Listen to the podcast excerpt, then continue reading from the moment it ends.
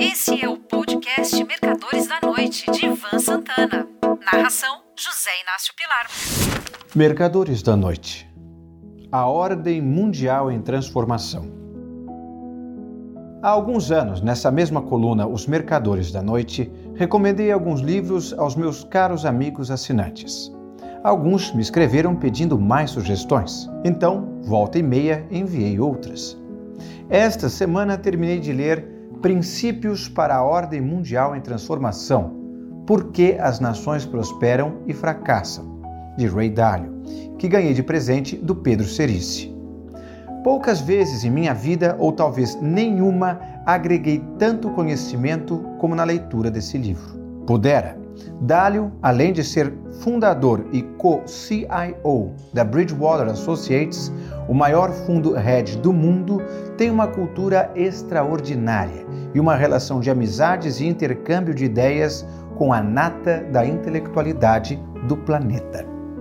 A revista Times o nomeou como uma das 100 pessoas mais influentes do mundo. Como se não bastasse, a Forbes o listou como um dos 50 filântropos mais generosos dos Estados Unidos.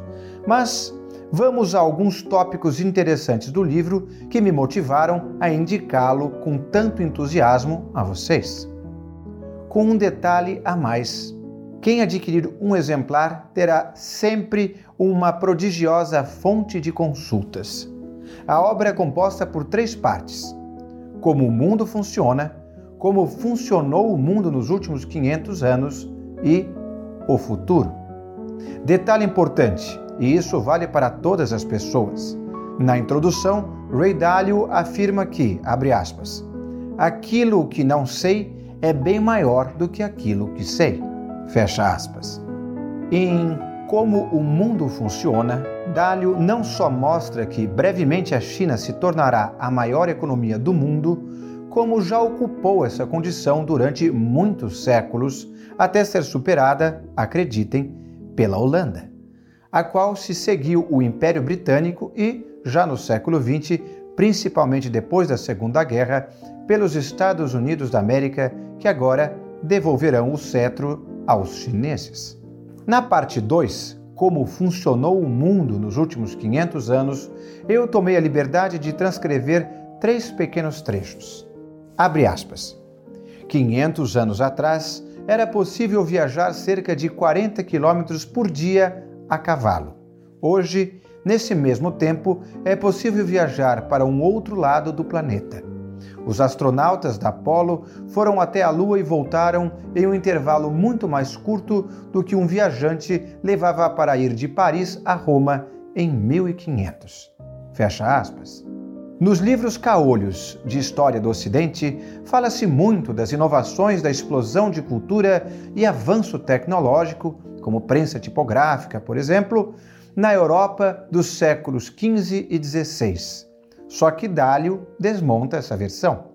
Segundo ele, abre aspas, muitas das inovações do renascimento europeu já existiam na China havia séculos, porque os chineses descobriram muito antes os elementos fundamentais para produzi-las.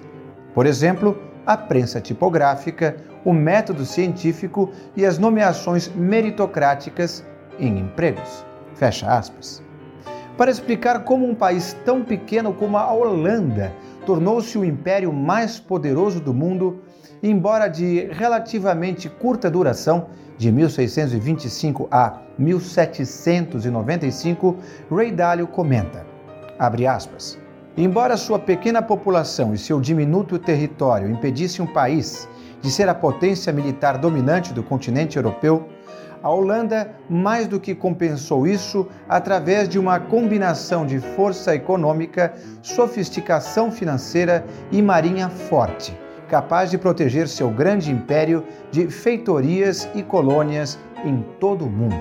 Isso permitiu que a moeda deles, o florim neerlandês, emergisse como a primeira moeda de reserva mundial. Fecha aspas. A parte mais interessante do livro é a terceira na qual Dálio prognostica o futuro baseando-se na realidade atual. Alguns dados são impressionantes. Analisando os Estados Unidos da América, ele rotula a posição econômica e financeira como desfavorável, o peso da dívida muito alto, um crescimento esperado para os próximos anos de 1% ao ano, aliados a um alto risco de ruptura da ordem interna. Aqui tomo a liberdade de comentar que o confronto político partidário nos Estados Unidos está se transformando em uma relação de ódio, que estão começando a surgir algumas ideias separatistas e que a Suprema Corte está interpretando a Constituição de acordo com as convicções pessoais e religiosas dos juízes e não com a isenção que deles se espera. A população está começando a se revoltar com as decisões o que não ocorria até algum tempo atrás. Em contrapartida, Ray Dalio demonstra que a transição Estados Unidos-China não será tão fácil assim, porque os americanos têm mercados e centros financeiros, assim como inovação e tecnologia, educação, poderio militar, status de moeda de reserva e produto econômicos, todos muito fortes. Já para a China, Dalio espera um crescimento anual médio para os próximos anos de 4,3% ao ano. Comércio muito forte, produção econômica muito alta, educação sólida, inovação e tecnologia, custo de competitividade e poderio militares fortes, sendo que em quase todos esses itens a tendência é de alta. Enfim, é um livro para se ler, se ter se consultar e se orientar em decisões de negócios e de investimentos. Recomendo enfaticamente a leitura. Um abraço.